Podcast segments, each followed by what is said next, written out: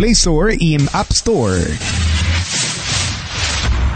Las opiniones vertidas en este programa son responsabilidad de cada uno de sus participantes y no de esta empresa radial. Omega Stereo. Las comidas sin sal y pimienta saben a nada. Bien, sucede lo mismo con la actualidad nacional. Usted tiene muchas noticias. Le invitamos a que la sazone con sal y pimienta. Con Mariela Ledesma y Annette Planels. La receta está lista y usted está invitado a la mesa. Sal y pimienta, presentado gracias a Banco Aliado.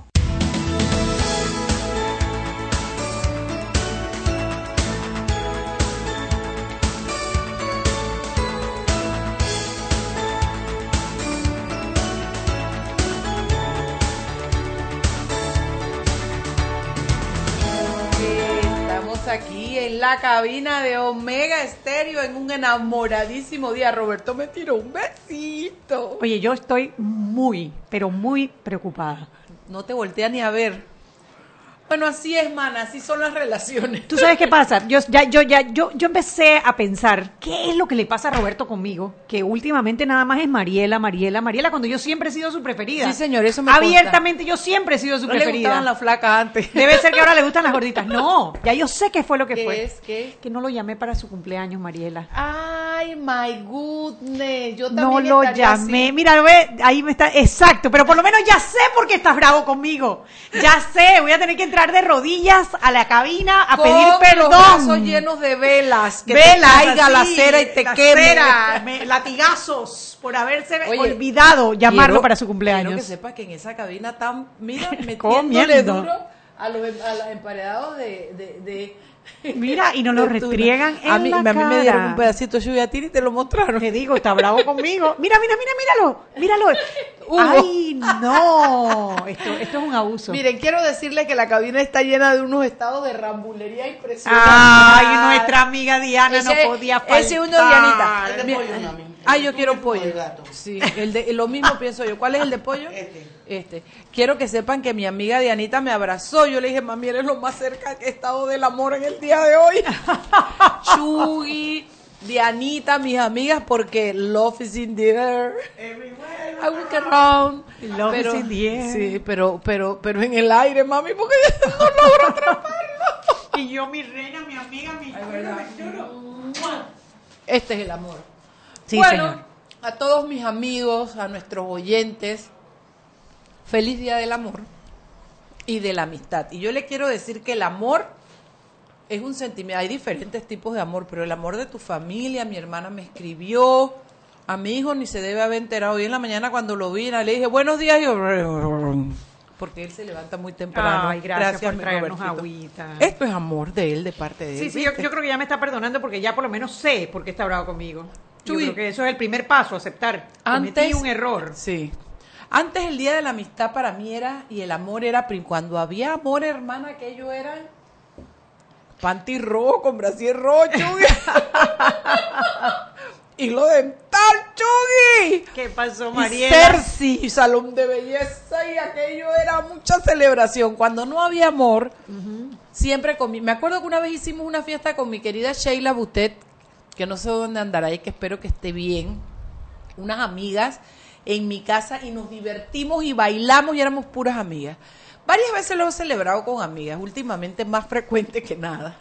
Pero bueno, como que yo no sé, no me estoy sintiendo como con tantas ganas hoy, he estado como apagada. Bueno, este es el, este es el, el Valentín número 30 que yo paso con mi, a ver, Con tu con mi marido. Este es el San Valentín número 30 que yo paso con mi marido. Hoy leí en Instagram a Karen Chalmers.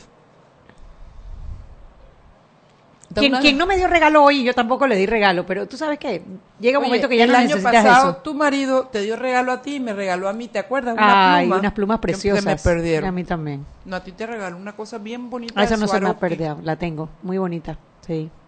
No, Bueno. la pluma fue mi mamá que me la regaló hace tiempo esa misma pluma y, Y la nos llevó a comer ahí al, al, al vaina peruano, ¿te acuerdas? Que quedaba ahí Ah, sí. en la Sumare. Oye, tú tienes una memoria para ciertas cosas muy no ágil. tengo Alzheimer, no tengo Alzheimer. lero, Para lero. otras no, pero para acordarte Eh. de eventos, yo no me acordaba, pero es cierto, nos llevó a comer. Me acuerdo, casi, casi que te puedo decir que lo que comimos. Toto tiene esas cosas especiales. Sí, él es una bella. Ay, niño, mi muñeco, mi manito del corazón, le mando unos feliz día de la él fue y compró un regalo y como estabas tú, él también te compró un regalo. sí, o sea, él nos invitó a comer y todo. Óyeme, esto, bueno, hoy, hoy estaba leyendo la definición del amor eh, evolucionado, que, que le- así le puso Karen Chalmers a ella y a, y a Sion, a su cuco, en Instagram. Estaba tan linda porque ella decía, ahora nos volvemos locos, pero por nuestros planes de familia, por la educación de nuestros hijos, no tengo mariposas en el estómago, pero cuando hay problemas sé que... Ay, muy linda. Oye, esa fula estaba bien inspirada, cuco. Sí, se merece un tremendo Sí. regalo, ¿no? Yo espero que hayas comprado los diamantes, Cuco, si no, no llegue a casa hoy. Pero bueno, a todos, a todos, feliz día y yo creo que independientemente de nada, es un día rico para tocar base y decirle a la gente que uno quiere, que la quiere. A mi Zuli a mi Mitzi Morales en Chiriquí, besito para mis hermanas allá, mis amigas del alma que también casi ya tengo rato que no las veo. O sea, de verdad, de verdad, a toda la gente que quiero. Eh, yo creo que es bueno tocar base y sentir los afectos cercanos. Ay, tan linda. Mira, si mi Dianita me trajo los manitas. No, no, no, no. ¿Cómo Hoy- voy a decir que no tengo Valentine? Hoy estuve en Radio Panamá con Edwin Cabrera, nuestro amigo Edwin, y estábamos vacilándolo porque a Edwin no le gusta el San Valentín. No le gusta el San Valentín. Y entonces Flor estaba diciendo, Él es como el pitufo amargado. Él, eso le dijimos como caranganito, como caranganito. Entonces, cuando me tocó al principio que, eh, que Anet, que nos está acompañando, no sé qué, digo, muchas felicidades en el Día del Amor y la Amistad, especialmente para alguien que disfruta de ese día con particularidad, nuestro amigo Edwin Cabrera. El Grinch, dice Yannick El Yamartán. Grinch eh, de- no le gusta la cosa. Él es un pitufito amargado. Es Salud. buena gente y excelente periodista, pero es un pitufo amargado. Saludos a Edwin si nos está escuchando. Saludos, Edwin. Bueno, y entonces también celebramos el Día de la Amistad con prensa.com. Aquí Hola. la Chuy la Pepper y allá la Dalia Pichel. ¿Qué tal? ¿Cómo estás, mi vida? Muy bien. ¿Estuviste celebrada hoy, mi amor? No, hoy no me tocó. No te tocó. Bueno, pero tú sí tienes esperanza de que te va a tocar muchos años, mi amor. Así que tú relájate, sal con las amigas y diviértete. Sí. ¿qué tenemos Bueno, allá en prensa.com? Eh, bueno, en web tenemos varias notas eh, que se han ido como alimentando a lo largo del día. Hay una muy buena de reacciones sobre la inclusión de Panamá en las listas de lavado de capitales. Eh, una de las reacciones es de el encargado de la superintendencia de bancos. Hay reacciones de otros como de otras personas en el gobierno, de Sí, ministros, de sí. candidatos. Así que ahí se puede ver como un gran menú de diferentes reacciones a lo que a la inclusión de Panamá en la lista. ¿no? Pero ya solo nos quedan eso, las reacciones, porque después que lo hemos entregado todo, ya no tenemos ni pon de patalía. no hay más que hacer. Así mismo es. ¿Qué más tenemos hoy? Eh, además, bueno, hay noticias, eh, como siempre, todos los días tratando de informar un poquito más sobre Venezuela y en esta vez, esta vez el ministro de Salud, Miguel Mayo, en una conferencia que tuvo en eh, donde está asistiendo en Washington, eh, puso a disposición el Centro Logístico Regional de Asistencia Humanitaria que está en Howard, Sí, aquí en señor. Panamá. Recién inaugurado a finales del año pasado. Exacto, y es un centro logístico que tiene como fin este tipo de, de situaciones, ¿no? Más que nada para, o sea, se hizo con la idea de desastres naturales en el Caribe y en áreas cerca de Panamá para que las organizaciones de ayuda humanitaria puedan usarlo como de centro de distribución. Así que eso se va como a poner a prueba la, el impacto que puede llegar a tener. Así que eso está interesante.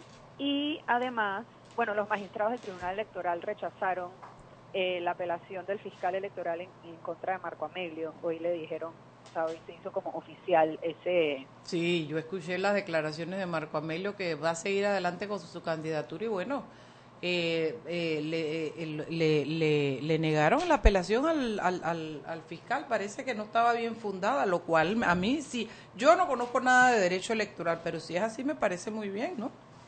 Sí, bueno, de, en primera instancia la, la jueza electoral ni siquiera, o sea, no la aceptó por inadmisible, como que había un par de tecnicismos que no cuadraban, entonces no aceptó la demanda.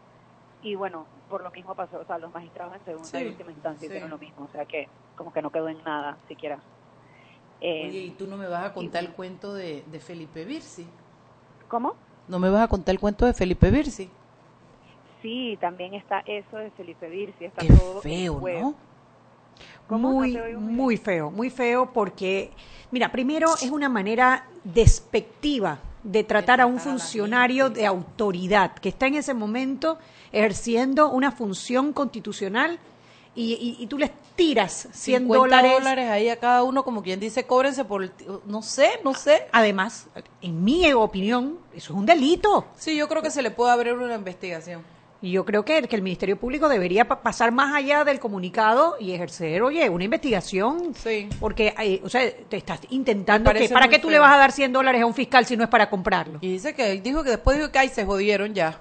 O sea, que es No, esto, no, no, no, oye? no, no, no. Eso, eso tú sabes qué, ese es el idioma de una persona, ese es el lenguaje de una persona que desprecia la ley. Así mismo Que es. desprecia la ley. Y yo creo que esto no puede pasar desapercibido. ¿Quién es el abogado de él? ¿Se sabe? Bueno, a- eh, antes era Alfredo Vallarino, pero estoy segura que no fue Alfredo Vallarino porque lo- me lo encontré hoy en, en, Es eh, verdad, en se me Chicken. Box. En Chicken Box, así que no fue Alfredo Vallarino el, el abogado al que llamaron. Habría que ver, debe ser otro abogado. Sí, Sí, hay una sí, copia sí. Del, del comunicado y todo lo que publicó el Ministerio Público en web.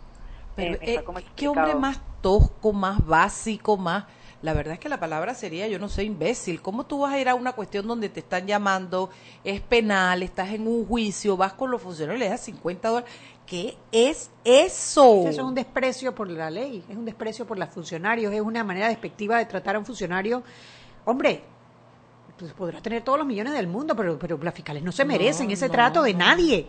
No fue, no fue a una fiscal, fue, fue a dos funcionarios y el que intervino, tengo entendido, después fue el fiscal, que fue el que devolvió los dos billetes y llamó al abogado. Sí, no, Bueno, muy mal. habrá que ver cómo se desarrolla eso. Sí. ¿Qué más hay para mañana que tienes, eh, pequeña? Bueno, para mañana sale en primera plana hay información sobre la opinión o las palabras, las declaraciones del procurador de la Administración, Rigoberto González, acerca de la demanda contra el Banco Nacional que presentó a. Excelente. Eh, entonces él siempre en todos sus en todas sus opiniones es como muy didáctico. Así mismo, eh, vale la pena que, leerlo. sí, hace hace como lo hace entendible para alguien que no conoce Es que leer un artículo, leer una opinión de él o lo que sea, es como le- un semestre de Derecho Administrativo. ¿Qué quieres que te diga? Entonces eso va a estar bastante explicado en esa nota. Después hay algo sobre la misión del Fondo Monetario Internacional en Panamá, que le da ciertas recomendaciones a las autoridades de cómo, eh, pro- cómo mejor, o sea, cómo manejar mejor los fondos en cuanto a licitaciones públicas, de recurrir a menos proyectos llave en mano y que sean más proyectos a través de inversión pública y cosas así. Así que eso también está explicado, me parece súper interesante. Y después, ah, hay algo sobre el estudio de impacto ambiental para el proyecto de la carretera Omar Torrijos, que se suspendió provisionalmente. ese Esa es la que va por enfrente de la Ciudad del Saber. Sí, exacto. Exacto. Ajá.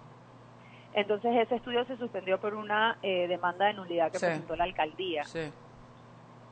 y se va a revisar ese contrato. eh, fue suspendido por la Corte Suprema de Justicia, así que eso está en desarrollo y bueno, mañana sale explicado en primera plana. Bueno, mi reina, saludos, saludos allá en la casa a Helen y a Dani, que pasen una rica noche del Día del Amor y la Amistad. Les digo, Saludos a la gente de la prensa también. saludos, chao. Chao, amor. Chao. Bueno, Robertiño, vámonos al cambio.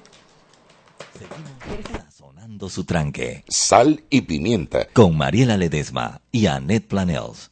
Ya regresamos. ¿Qué planes hay para el verano? Sácale el máximo a tu verano con ilimitada de Claro al adquirir un plan postpago de 28 balboas. Además, recibes SMS y minutos locales y al extranjero. La red más rápida de Panamá. ¡Claro! Promoción válida del 1 de enero al 31 de marzo de 2019. Para mayor información visita www.claro.com.pa. Siempre existe la inquietud de cuál es el mejor lugar para cuidar su patrimonio. En Banco Aliado tenemos la respuesta. Presentamos el nuevo plazo fijo Legacy, porque creemos en el valor del ahorro, la conservación y rendimiento de su capital y el fortalecimiento de su patrimonio. Banco Aliado, vamos en una sola dirección, la correcta. Para que su local, servicio o producto se dé a conocer o incremente ganancias, anúnciese en Sal y Pimienta 391-7670. 6671-3411. Si usted nos escucha, sus clientes también. Sal y Pimienta. 391-7670. 6671-3411. Si elegiste el mejor vehículo para ti, tu familia o tu trabajo, deberías hacer lo mismo con el lubricante. Ahora Terpel te ofrece una nueva familia de lubricantes de última generación, desarrollados con tecnología americana para proteger y evitar el desgaste en cada tipo de vehículo, pero inspirados en un motor más importante que el que mueve tu auto. Máxima protección y mayor rendimiento para el motor que mueve tu vida. Nuevos lubricantes Terpel. ¿Sabes qué es el pacto ético digital? Es el compromiso que tomamos como usuario de las redes sociales de no realizar campañas sucias. Ingresa a www.pactoeticodigital.com. Hashtag Dale like a la democracia.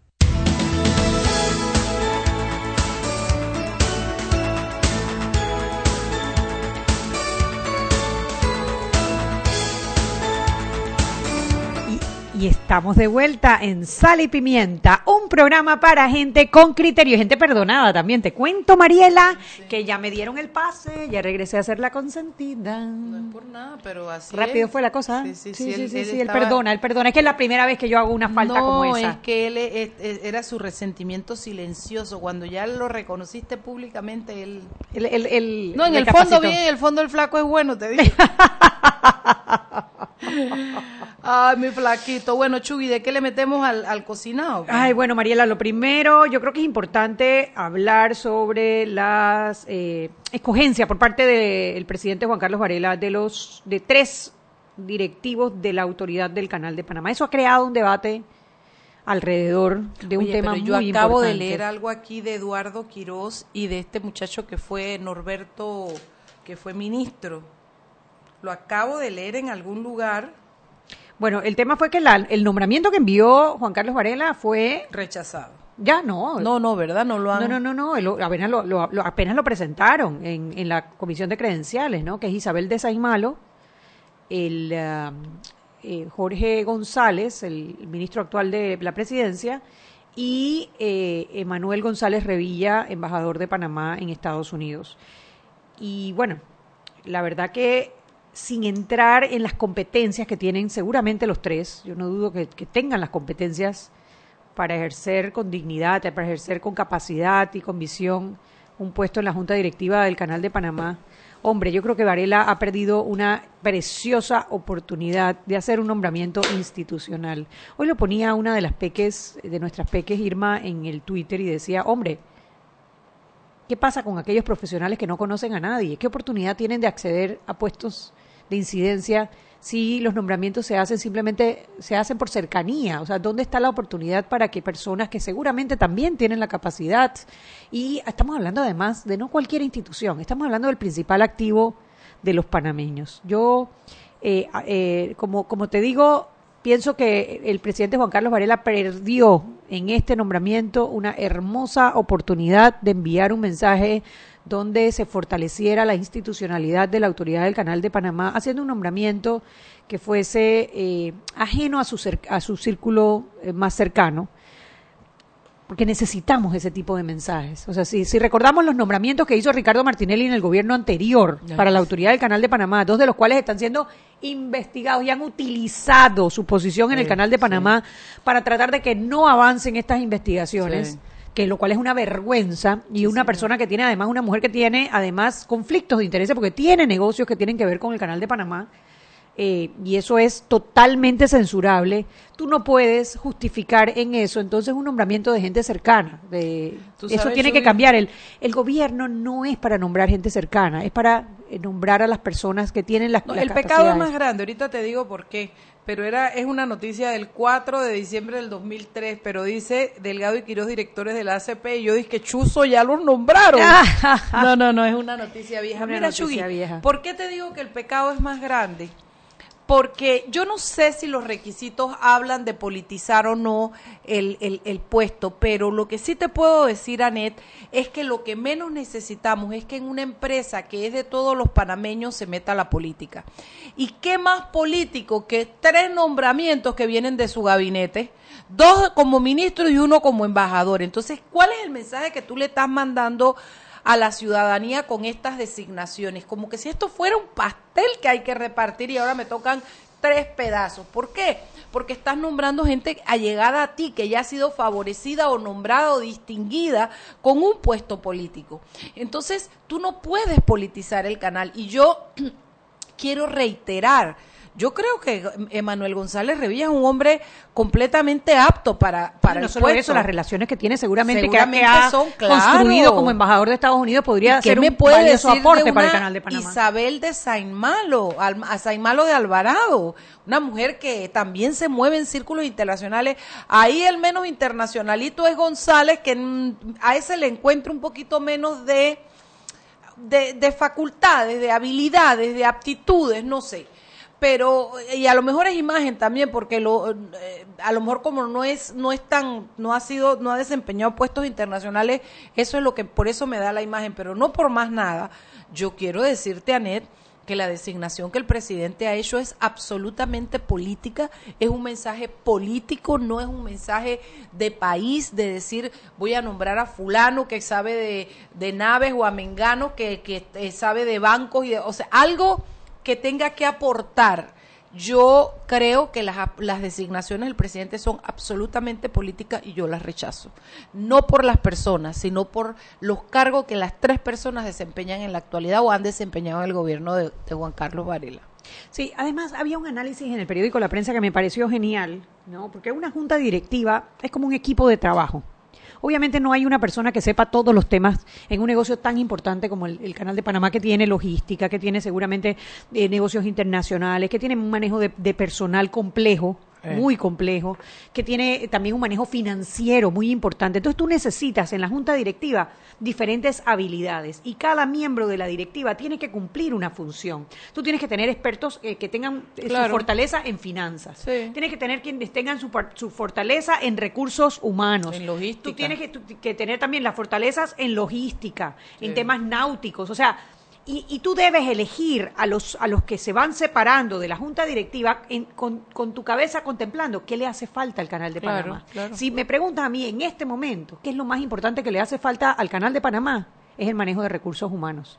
Yo creo que ha sido una debilidad de nuestro canal evidente la relación con los eh, capitanes Sí. y con los capitanes de remolcador. Que los capitanes y los capitanes de remolcador tienen parte de la culpa, definitivamente, pero una buena administración podría tratar de que esas, esas eh, diferencias se pudiesen canalizar positivamente para en beneficio del canal. Entonces, fortalecer dentro de la directiva del canal de Panamá personas especialistas, personas que tengan dentro de su currículum manejo de personal, estrategias de manejo de recursos humanos, de, sería un aporte positivo. Entonces, ¿qué criterios se utilizaron para nombrar a estas tres personas?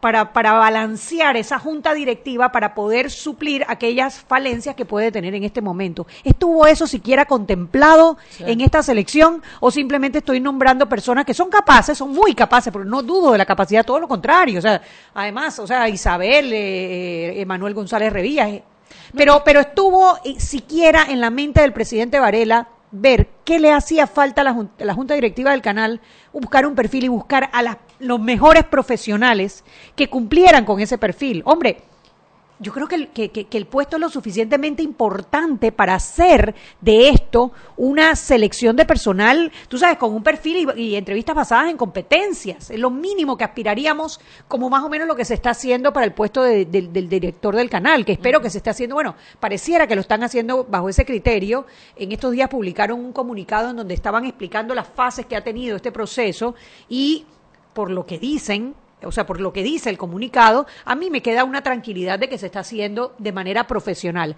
Oye, yo no espero menos para los miembros de la Junta Directiva del canal. No espero menos para los Bueno, miembros de la Junta que Lo que yo percibo es que el, el presidente dijo, es mi derecho, lo ejerzo y nombro a estos tres que trabajan conmigo ahora. Eso es me lo que preguntaba me parece. el, eh, Gustavo Aparicio, que me escribió del diario eh, de la Estrella para preguntarme sobre el tema, que al final no sé, no publicó lo que, lo que le puse.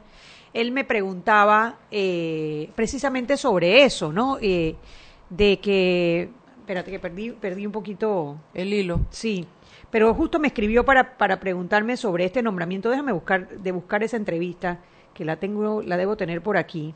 Sí, no, es que yo creo que la gente, es que lo, eso es lo que a mí realmente no me, no me gusta y me hace sentirme incómoda con esas tres designaciones del presidente. Exacto, que no, o sea, sí, no hay limitaciones a lo que el presidente puede hacer para nombrar a Sí, los directivos sí, del canal. Él los nombra y la asamblea Los ratifica. ratifica. Eso es todo lo que dice en la Constitución y la ley. Es un poquito más o menos como lo de los magistrados.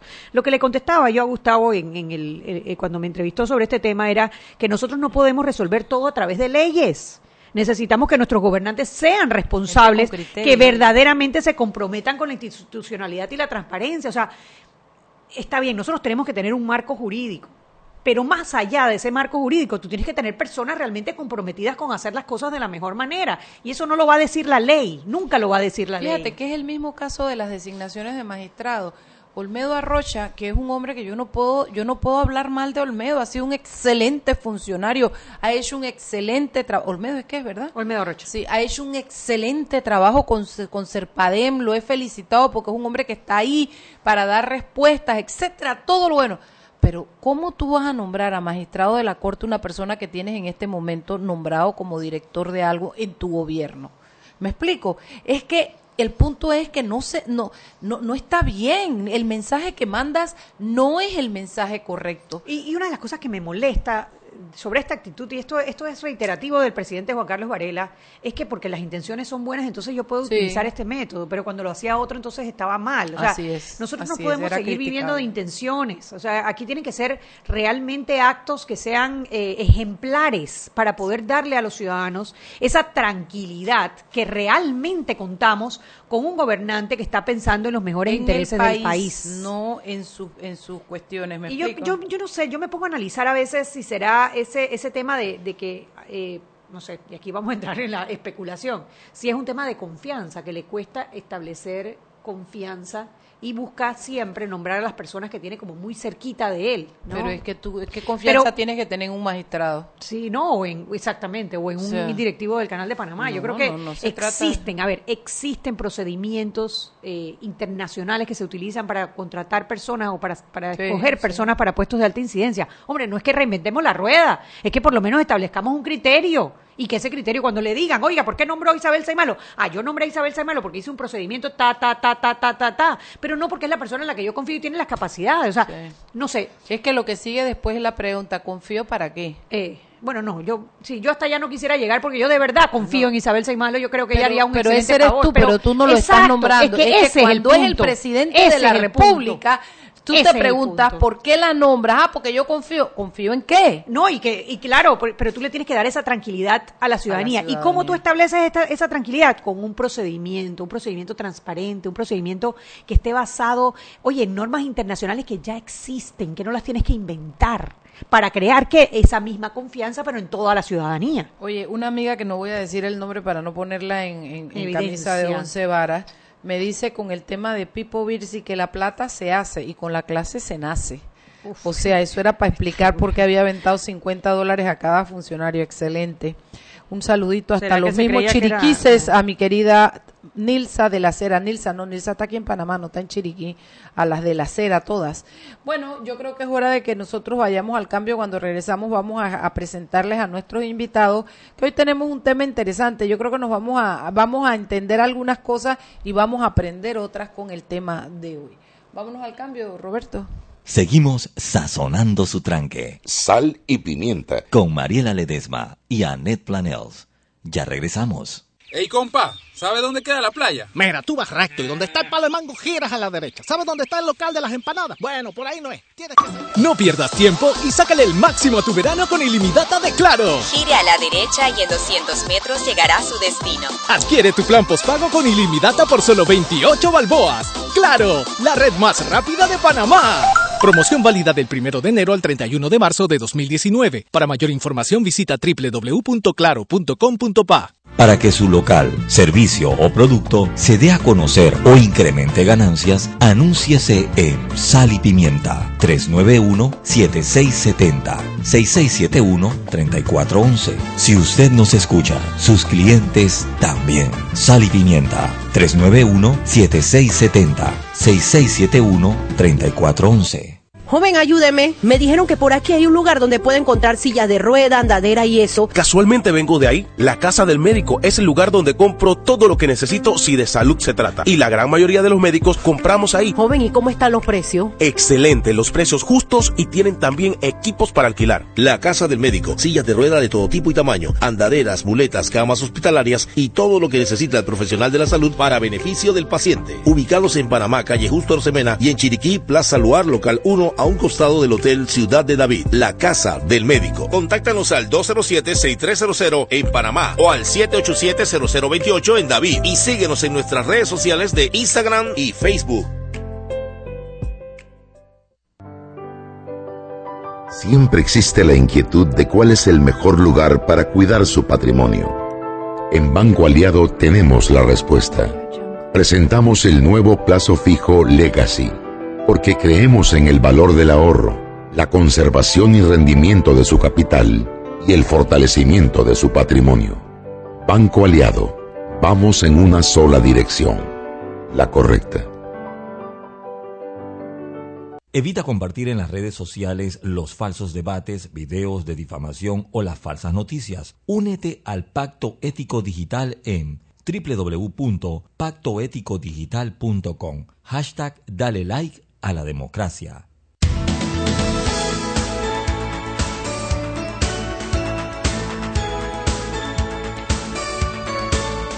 Estamos de vuelta en Sal y Pimienta, un programa para gente con criterio. Bueno, con el tema de la ley de los perros y de todo lo demás, hoy nosotros invitamos a Elena Castrejón de la Fundación San Francisco de Asís, ¿así se llama? Sí. San Francisco de Asís, y a Gerardo Gansatz de Patas y Pies. ¿Por qué? Porque con ellos queremos discutir qué es lo que se pretende y un poquito dar a conocer también el trabajo que hacen las fundaciones para, eh, para nuestros animales y, y empoderar y, felicitar la parte de esa ayuda que se hace para nuestros animales en las calles. Bueno, Elena, Gerardo, bienvenidos al programa. Gracias. Muchísimas gracias por habernos invitado. Yo quería preguntar porque hay un montón de gente opinando de una manera y de otra. Ayer me llamó mi querida, nuestra querida amiga Tita, Tita, ¿qué apellido que es Tita? Tita Tuñón. Tita Centella. Tita, Tita Tuñón Centella. Tita Tuñón Centella. ¿Cómo se llama Tita, oye?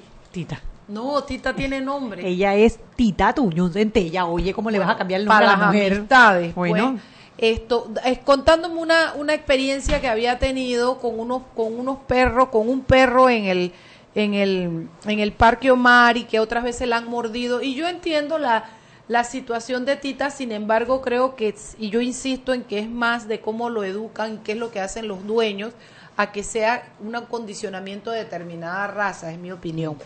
Lo primero que quiero preguntarles es, ustedes que trabajan con animales de las calles, con perros y con todo lo demás, ¿hay alguna raza específicamente más violenta? En realidad, bueno, en el caso nuestro no trabajamos, es, nosotros no somos fundación, somos un programa de radio y televisión que tiene 10 años en Panamá y nos dedicamos a educar de forma entretenida. Bueno, esa es nuestra misión y obviamente rescatamos como independientes y estamos trabajando en mancuerna con las fundaciones.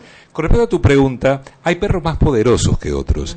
Eh, catalogarlos de agresivos, eh, ponerles un rótulo de agresivo sería muy injusto. Sí hay una genética diferente en cada perro acorde a la funcionalidad para lo que fueron creados. O sea, hay líneas de perros bull o pit que vienen de perros de pelea del 1800, perros que se crearon para guardia y defensa y otros para compañía. Pero ¿qué pasa? Es, al igual que el humano, la conducta que se materializa es acorde primero a la especie, en este caso canina, después a la raza y la genética, y después tiene que ver con el entorno, el medio ambiente y la educación, lo que va a hacer que dispare o no dispare determinada cosa de un perro. Claro, por supuesto, si un bull terrier te pega un salto, aunque sea para saludarte, va a ser mucho más tosco que si te salta de pronto un dash, una salchichita. Y de ahí se trata el tema del poder, que no es eh, aleatorio con la agresividad. Ok, lo tengo claro. ¿Qué dice la ley? ¿Hay- ¿Existe alguna reglamentación, Elena, en la actualidad que nos, que nos diga o nos indique sobre razas eh, co- eh, con cuidado especial, con más agresivo? ¿Hay algo ahora o este es el primer intento que se hace? No, mira, en realidad hay una ley, que es la ley 70, que no habla de razas, porque lo que estamos hablando en realidad tenemos que hacer una, un cambio y es la situación de que lo que estamos viendo es que no hay tenencia responsable, ¿verdad? En el caso que tú dices de la señora Tita, que le ha sucedido estos incidentes en el Parque Omar, ¿dónde estaba el dueño de ese animal? ¿Dónde estaba el dueño de ese animal? Tenemos que ir a la Estaba situación- con ella y estaba un poco agresiva contra Tita también. las- la dueña. Entonces, como no es el animal, estamos hablando de tenencia responsable. Si yo sé que mi animal tiene algún tipo de comportamiento o lo que sea, yo como dueño debo tomar las medidas. Claro. Si nosotros agarramos cualquier perro, es más, le voy a hacer la pregunta, yo también tengo perro pequeño. Mi perra pequeña es mucho más de ladrar, más de enseñar los dientes que mi misma Pit. Entonces, que mi pita es una, o sea, bien dulce, pero mi perra pequeña es, es el tipo este pequeño el de bla, bla, bla, igual, bla, bla, bla. Entonces, tenemos que dejar de poner el, esti- el, la- la- el sello En la de que raza. porque- exacto, en las razas, e ir a donde tenemos que ir. Ya existe una ley 70 que necesita re- regulas, o sea, que la reglamentemos y que entremos entonces en la situación de la tenencia responsable, que es lo que no tenemos. Necesitamos entes ejecutores, que las personas cuando se sientan como esta señora en el Parque Omar y cualquier lugar pueda ir a la policía o donde tiene que ser y que ese ente le pueda responder a esa persona. Lo que no tenemos son entes ejecutores que estén conscientes de cuál es su papel en esto. Además de que yo me he puesto a pensar que políticamente el país tiene una situación un poco enredada ahora y hay tantas cosas que arreglar que por qué entrar directamente al tema de los perros. No me es como que si ahora me sacara una ley que diga vamos a proteger los, lo- lo- lo- las gallinas o o sea es algo que a mí me parece un poco como caído de, de- Sí, no sé vamos de a dónde. empezar porque la, la famosa lista es eh, bastante, eh, algunas razas ni las hay aquí y otros no son de esa línea de problema. Entonces es algo como... Como copiado de otro lado, como quizás. copiado de otro lado. Alguien me dijo de España. El comentario, No el comentario de que eh, otros países han puesto esta ley, sí, otros países la pusieron y otros y los mismos países la tuvieron que sacar, porque lo que viene después de ese tipo de situaciones es grave. El, prim- primer país que la puso fue Gran Bretaña, Ajá. hace 15 años y fue el primero en derogarla. y por qué ¿Por qué? Eh, Porque provocó, o sea, ellos querían evitar con esto las mordidas de perros. Se dieron cuenta estadísticamente que luego de 15 años las mordidas se triplicaron por, por los abandonos de perros, debido a que las restricciones eran tan grandes que muchísima gente no las podía asumir y obviamente por falta de responsabilidad, por problemas emocionales, por patologías diversas, abandonaban a los perros. O sea, nada es... Sí, antes de comprar un seguro, poner vacuna, tener no sé Sí, qué, pero no sé qué, no sé igual qué. no es justificativo para abandonar a un perro, porque es otra arista, Yo te entiendo, es un problema pero- social que no está ligado, obviamente, pero que repercute, ¿no? Lo que digo es que mucha gente con todas las cosas que tú has descrito ante la an- ante el gasto de, de hacer esto y esto y esto y lo otro, y ¿sabes qué? Yo para qué quiero perro y lo dejan por ahí, Yo no te voy a decir por qué el diputado Salerno hizo esto, y es comprensible. Primero, no hay seguro en la ley. El tema del seguro fue una opinión de una de las asesoras. Nosotros fuimos comisión técnica de esta ley, por eso conocemos bien a fondo el tema. El diputado Salerno nunca dijo el seguro, fue una asesora de él que dijo que habría que poner un seguro porque en otros países como España hay un seguro. Lo que no dijo que en España también hay un análisis de perfil psicológico de las personas tenentes de este tipo de perros eh, poderosos. Lo que no dijo que también hay un récord policívico de estas personas que tienen acceso a este tipo de perros. O sea, se instrumenta lo que lo malo y en realidad lo que es bueno no lo podemos instrumentar porque además ¿Por sería qué una lo puso utopía. Salerno, ibas a decir, ¿no? ¿Por qué? Porque la vecina de él, eh, un caso, a la vecina la mordieron y la mataron dos pitbull. Ajá. En una situación de que el perro estaba montando a la perra, la señora se metió en el medio, quiso separar los perros y los pitbull la mataron porque le quisieron pegar con un palo a los perros. pero de trastienda me llegaron argumentos de que esos perros estaban criados de una forma eh, Agresiva. Claro, eh, no quiero no, no quiero emitir pelea, pues. juicio, no, qui- no quiero emitir juicio porque no conozco la historia, fueron eh, chismes en realidad. Pero es un caso aislado, si nosotros juzgáramos eh, por ejemplo, a, a la gente por etnia, si juzgamos por la gente por religión, por eh, ciudadanías, imagínate que los grupos étnicos tendrían que ser totalmente aislados. O sea, si dos argentinos cometieron un ilícito, ya todos los argentinos cometen ilícitos. Eh, con, con ese caso hay mucha más gente que comete actos crueles, que roba, que viola, que mata, contra un accidente con un perro. O sea, si vas a las estadísticas, en realidad, es Bueno, un es perro que contra millones de leyes se personas. crean cuando hay una necesidad para resolverlas.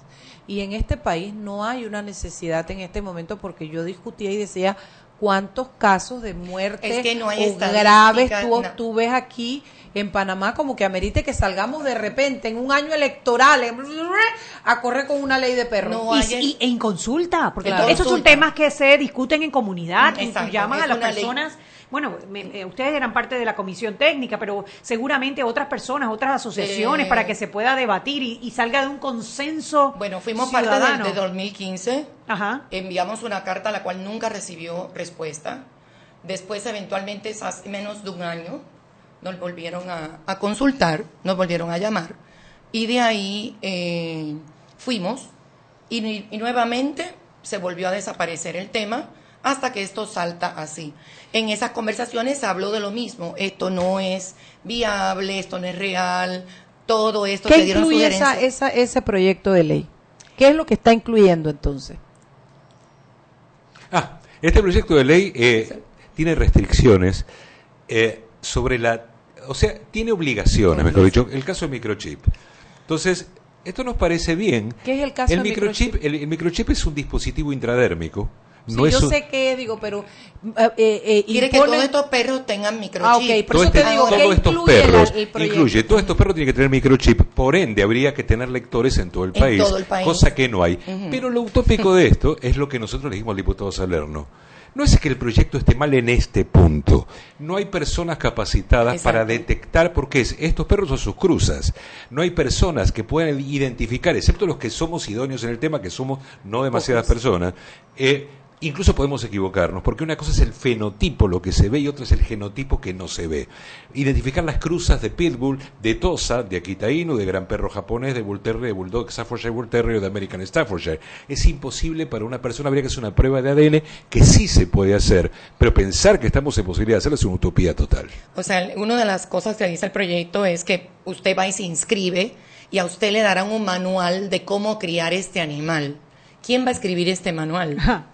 Eh, ¿quién, quién se va a ir a inscribir en realidad? ¿Quién va a llevar ese registro? ¿Quién ¿Quién, va a le va a dar seguimiento? registro? ¿Quién va a- Imagínate, no hemos podido ni siquiera implementar una carrera judicial no para poder llevar el registro de los Bueno, jueces. vuelvo Vamos a los de la los ley 70 perros. no tiene a esta fecha una ejecución como debe ser, porque tenemos los entes que deberían ser ejecutores, ellos mismos ni conocen la ley ni saben cómo ejecutarla.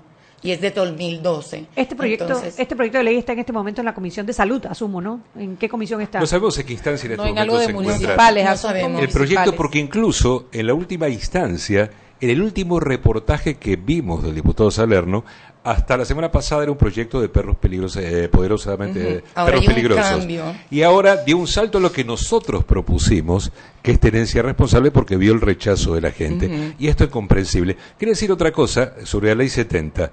Acá hay peleas de perros. La ley 70 Las prohíbe, prohíbe. las peleas de me perros. enteré porque no lo sabía. Bueno, La ley ¿qué pasa? ¿Por qué no se el, ¿Cuál es nuestra principal preocupación? se está acumulando. Si vos tenés una pared llena de agujeros, lo querés tapar con un cuadro, no, no vas a tapar los agujeros, solamente es una fachada. Esto estamos acumulando leyes, sabiendo leyes que tienen que cumplirse y están ahí. eh, en la un gente cajón. nos dice que, que hay una ley para que prohíba a la gente abandonar sus animales. Ya lo existe. Ahí está.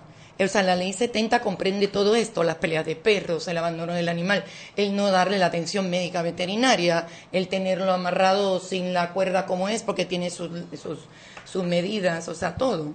Me confirman aquí, Dalia Pichel, que la está en la Comisión de Asuntos Municipales, porque supuestamente la regulación la llevarán a cabo los municipios. Imagínate, va a ser competencia municipal. Entonces tú vas a tener ese registro de perros en cada uno de los municipios. Los municipios apenas están empezando a crear las capacidades para poder, hombre, resolver asuntos comunitarios de, Bueno, de- de en convivencia el- humana. eh, Cuando empezó la ley 70, Ajá. Cuando Eh, empezó la... la de- ley 70, Ajá. hubo un equipo, incluyendo el Departamento de Bienestar de la Alcaldía de Panamá, el grupo de Patas y Pies, Zoraida, que se dirigieron por todo el país a conversar con los corregidores, porque en ese momento era corregidor, ahora es juez de paz, ¿verdad?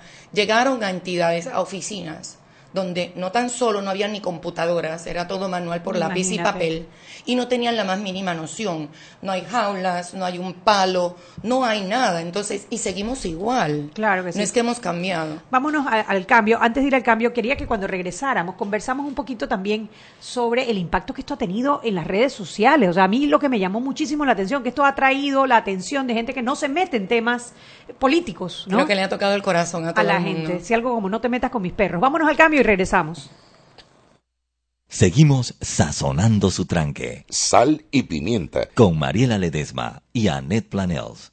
Ya regresamos. Ey, compa, ¿sabe dónde queda la playa? Mira, tú vas recto y donde está el palo de mango giras a la derecha. ¿Sabes dónde está el local de las empanadas? Bueno, por ahí no es. Tienes que... No pierdas tiempo y sácale el máximo a tu verano con ilimitada de Claro. Gire a la derecha y en 200 metros llegará a su destino. Adquiere tu plan postpago con ilimitada por solo 28 balboas. ¡Claro! La red más rápida de Panamá.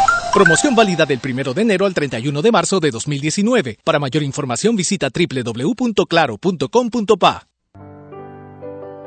Siempre existe la inquietud de cuál es el mejor lugar para cuidar su patrimonio. En Banco Aliado tenemos la respuesta.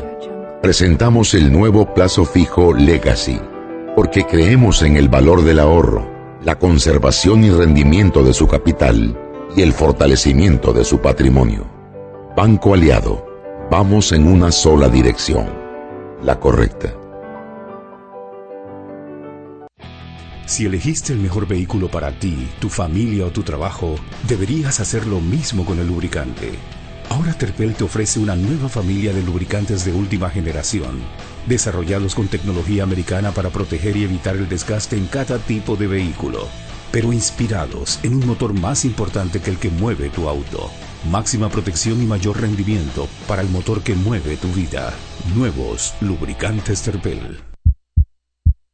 Joven, ayúdeme. Me dijeron que por aquí hay un lugar donde puede encontrar sillas de rueda, andadera y eso. Casualmente vengo de ahí. La casa del médico es el lugar donde compro todo lo que necesito si de salud se trata. Y la gran mayoría de los médicos compramos ahí. Joven, ¿y cómo están los precios? Excelente, los precios justos y tienen también equipos para alquilar. La Casa del Médico, sillas de rueda de todo tipo y tamaño, andaderas, muletas, camas hospitalarias y todo lo que necesita el profesional de la salud para beneficio del paciente. Ubicados en Panamá, calle Justo Orsemena y en Chiriquí, Plaza Luar, local 1 a un costado del Hotel Ciudad de David. La Casa del Médico. Contáctanos al 207-6300 en Panamá o al 787-0028 en David y síguenos en nuestras redes sociales de Instagram y Facebook. En las redes sociales evita el uso de bots, algoritmos de respuesta automática o call center, que solo buscan difamar al electorado. Únete al Pacto Ético Digital en www.pactoeticodigital.com hashtag dale like a la democracia.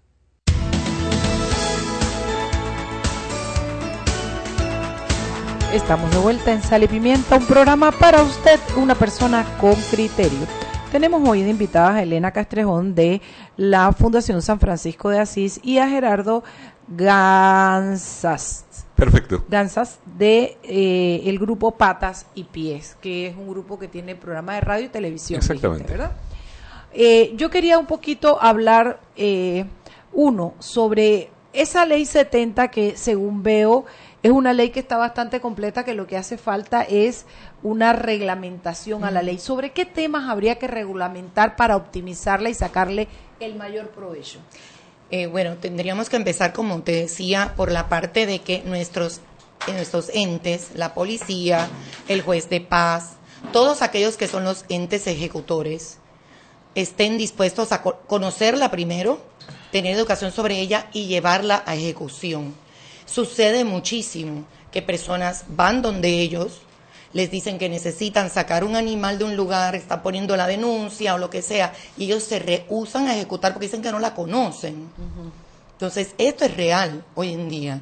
Entonces, necesitamos más educación Invo- sobre involucrar a las autoridades que les corresponde la ejecución de la ley y eh, eh, educarlos para que la conozcan y la puedan educarlos, darle aplicar. los medios, necesitamos mucho. El problema, el problema además de la ley 70, del tema de la reglamentación, por ejemplo, la ley 70 dice que toda persona que deje las heces de su perro en la calle será multado. Pero por darte un ejemplo. Ahora, ¿multado por quién? ¿Por quién? La municipalidad, la policía, ¿quién? O sea, esto es lo que hace falta. Y para esto hace falta un trabajo. La vez pasada hablábamos con, con unos abogados justamente que están en estos temas. El problema es que no hay un nexo entre la ley cuando se termina y la ejecución después. Entonces el diputado hace la ley, se desentiende del tema y después ya, ahí, ahí Claro. quedó. Entonces el pueblo, pues sabes que hay internacionalmente, hay antecedentes jurídicos donde el pueblo pidió bajo demanda incluso reglamentaciones de leyes. Le hizo juicios al Estado porque leyes no se reglamentaban y esos juicios se ganaron. O sea, hay presentes legales, pero bueno, uno no quiere llegar a ese extremo, pero estamos pidiendo que algún diputado que nos escuche y que quiera no sacar una ley, sino que quiera al país en realidad y que quiera mejorar la sociedad, que nos apoye para reglamentar esta ley. La ley 70. Ok. ¿Tú querías hacer una Sí, pregunta? no, antes, estábamos hablando del impacto que esto ha tenido y, o sea, cómo esto ha conectado con la comunidad. A mí me llamó muchísimo la atención porque yo escuché de la ley de perros y, ah, bueno, imagínate, otra trastada más de nuestros diputados fue lo que yo pensé. De repente me mandan una solicitud de firma de Change.org, que sabe que firma no sé qué de la ley y cuando abro y firmo veo que tienen 170 mil o 140 mil firmas. Y yo digo, "Oye, ¿esto cuándo empezó? ¿Qué pasó? de Y veo a mis hijos discutiendo sobre la ley y veo gente joven discutiendo sobre la ley y digo, cómo este tema ha conectado con, con sectores de la población que no se meten a debatir temas de la Asamblea. O sea, cómo, hombre, qué envidia que me dio. Nosotros tenemos No. tantos, tantos temas de contra la corrupción que no logran impactar de esta manera como la ley de los perros. creo ¿Qué que- es- ¿A qué lo atribuyen? No sé, mira, yo creo que para aquellas personas que hemos trabajado en esto y vivimos esto, porque lo vivimos, eh, para nosotros, yo por un lado me siento, digo, bueno, qué tristeza que tenga que ser como esta situación, pero por otro lado, qué emoción que ha sido una causa animal, la que ha despertado A esa mucha ciudadanía y esa ciudadanía que sí, que tiene derechos, que quiere pedir, que ha sentido por algo tan, tan eh, débil o tan frágil Tan como noble. es un, y tan noble como es un animal. Aparte yo creo que sirvió para catapultar las broncas que también la gente tiene en otros aspectos. O sea, Estoy esto, de acuerdo esto- esto fue como el contigo. disparador que canalizó un montón de cosas y a través de esto la gente tal vez se está quejando de otras cosas o no, o gente que nos estamos Estoy quejando de lo que nos estamos quejando Bueno, realmente. quejándose ¿no? de los diputados, ¿no? Porque tenemos tantos problemas. Yo no, yo no sé, realmente en el caso nuestro, te pongo el caso puntual. No- nosotros no tenemos ninguna pulseada partidista, a veces ni sabemos de qué partido ¿De qué está partido diputado, ni nos interesa. Si hacen algo en pos de los animales, ahí estamos apoyando. Y si no, ahí estamos eh, colaborando para que hacer las cosas lo mejor posible. Pero jamás, nosotros por lo menos, No. tenemos ningún tinte partidista ni nada que se le parezca. Dime algo, Elena, ¿qué hace la Fundación Asís? ¿Cuál es la labor que ustedes Ok, hacen? la labor de la fundación es, nosotros estamos orientados hacia aquel animal de la calle que no tiene a nadie, no tiene dueño y no tiene rescatista. Son aquellos animales que están ya en estado grave, muchos, muy vecinos a la muerte. Eh, ese es un pedazo de nuestra población. El otro pedazo, desafortunadamente, de nuestro abandono, que es muy grande durante el año, son las cajas de cachorros. La gente no esteriliza las mascotas. Claro. Estamos hablando de esterilizar la hembra o de castrar el macho, porque las hembras no se preñan solas, siempre decimos, pero tiran las camadas los bebés como si fueran literalmente basura. Entonces, vamos al mismo punto que conversábamos ahorita, que este punto tan sensible ha despertado todo esto. Cuando tú eres capaz de botar una caja de bebés recién nacidos, no puedes lindos. tener un buen corazón. No, hombre, no. no. Entonces, ¿qué dice de nosotros como sociedad? ¿Me entiendes? Porque no estás buscando la alternativa que debe ser. Oye, mi mascota la voy a esterilizar, mi macho lo voy a castrar. Si no es, ay, ya volvió a parir los Tenencia- votos o los votos por ser responsable. tenencia responsable. Claro. Vamos a ir al mismo punto. Y en eso el, el mi- el municipio, hay que tirarle un, un poroto al, al alcalde y a su equipo, sobre todo al ¿Sabe- equipo del alcalde, el equipo que de han tomado ese el tema de, de castrar bien, a los muy animales. Bien, muy Sí, bien. muy bien. Ellos se han enfocado importante. en algo. Porque a veces muchas personas dicen, bueno, no hacen esto, no hacen lo otro. No es que tú no, tú no lo puedes hacer todos. Como tú me preguntabas qué hacemos nosotros, tenemos también mucha campaña educativa, ellos también. Tú tienes que escoger algo y llevarlo a cabo. El municipio de Panamá en conjunto con nosotros, Fundacis y SPY Panamá han operado un montón de animales. ¿Cómo se llama la, directora de ese programa? Que... Patricia Chan. De Bienestar Animal. Ah, de la señora Duna Duna Salamín. Salamín. Duna Salamín. La Claro, que estuvo Duna aquí una vez en el programa y nos explicó Entonces, el programa. El Exacto. programa que lo que sucede es lo siguiente. Todo eso que no queremos ver, ya sea la problemática de los perros poderosos, los animales en la calle, el maltrato de la gente hacia los animales, todo se evita con la esterilización. Entonces, el programa está enfocado a tratar de ir erradicando estas situaciones. Es difícil, pero yo no lo veo imposible de que lleguemos a mermar un poco esto si cada persona sale convencida después de esta charla que su obligación como dueño responsable es esterilizar y castrar su mascota. No todos los animales son candidatos a reproducción. Los animales que están en la calle vienen de la reproducción casera y responsable. Esa primera camada que tienes, que crees que toda tu familia quiere, a los cinco años los animales no están donde los dejaste. Entonces, eso viene de ahí. ¿Y qué me dices de los que preñan y preñan y preñan para venderlos? Bueno, está esa otra situación. Inclusive la ley 70 protege al cachorro, que no se puede separar de su madre Sí. hasta los dos meses. Nosotros hicimos eso por temas conductuales también, el, claro. el- el tema conductual es serio. Mucha gente, vamos ahora a la situación esta que estamos hablando de los perros potencialmente peligrosos. Mira, esos animales que ellos ponen así, ese término, vienen de que los han separado de su madre al mes. Hay una parte de conducta que solo se define en a ese los dos momento. meses. En- hasta los y la dos pusimos meses. porque la impronta de los animales, ¿qué es una impronta? Es la primera etapa donde la madre y los hermanos les enseñan, por ejemplo, inhibición de mordida. La gente piensa que es un problema médico. Vos podés de pronto entregar un perro antes de los dos meses y al perro no le va a pasar nada a nivel de salud, tal vez. Pero a nivel conductual, esa, esos 15 días que le faltan al perro de impronta, de la madre y los hermanos, esa inhibición de mordida, esa, esa jerarquización, hace que la conducta del perro y el desbalance después se manifiesten. Y estadísticamente, cuando preguntás ¿A qué edad fue separado un perro con problemas? Generalmente fue Antes de los separado dos de los meses. meses. Quiero decir algo importante. La labor de Fundacis es fantástica, pero quiero hacer hincapié en lo que a nosotros, a patas y pies, nos parece esencial, que es la sensibilización. Es eh, educar, Edu- enseñar a sentir. Yo creo que podemos hacer millones de cosas, pero si no enseñamos, si no cambiamos la visión de la gente, si no dejamos de hacer apología de un montón de cosas a través del arte, si no nos enfocamos a que la gente aprenda a admirar el arte, si no nos enfocamos a que la gente aprenda a profundizar la mirada de los sentimientos, ¿qué pasa? Nos enseñan a abrir un sapo, pero a disección que no sirve para nada, pero no nos enseñan qué pasa, por ejemplo, con las madres animales con sus crías. Nos enseñan cosas inútiles que jamás las vamos a usar.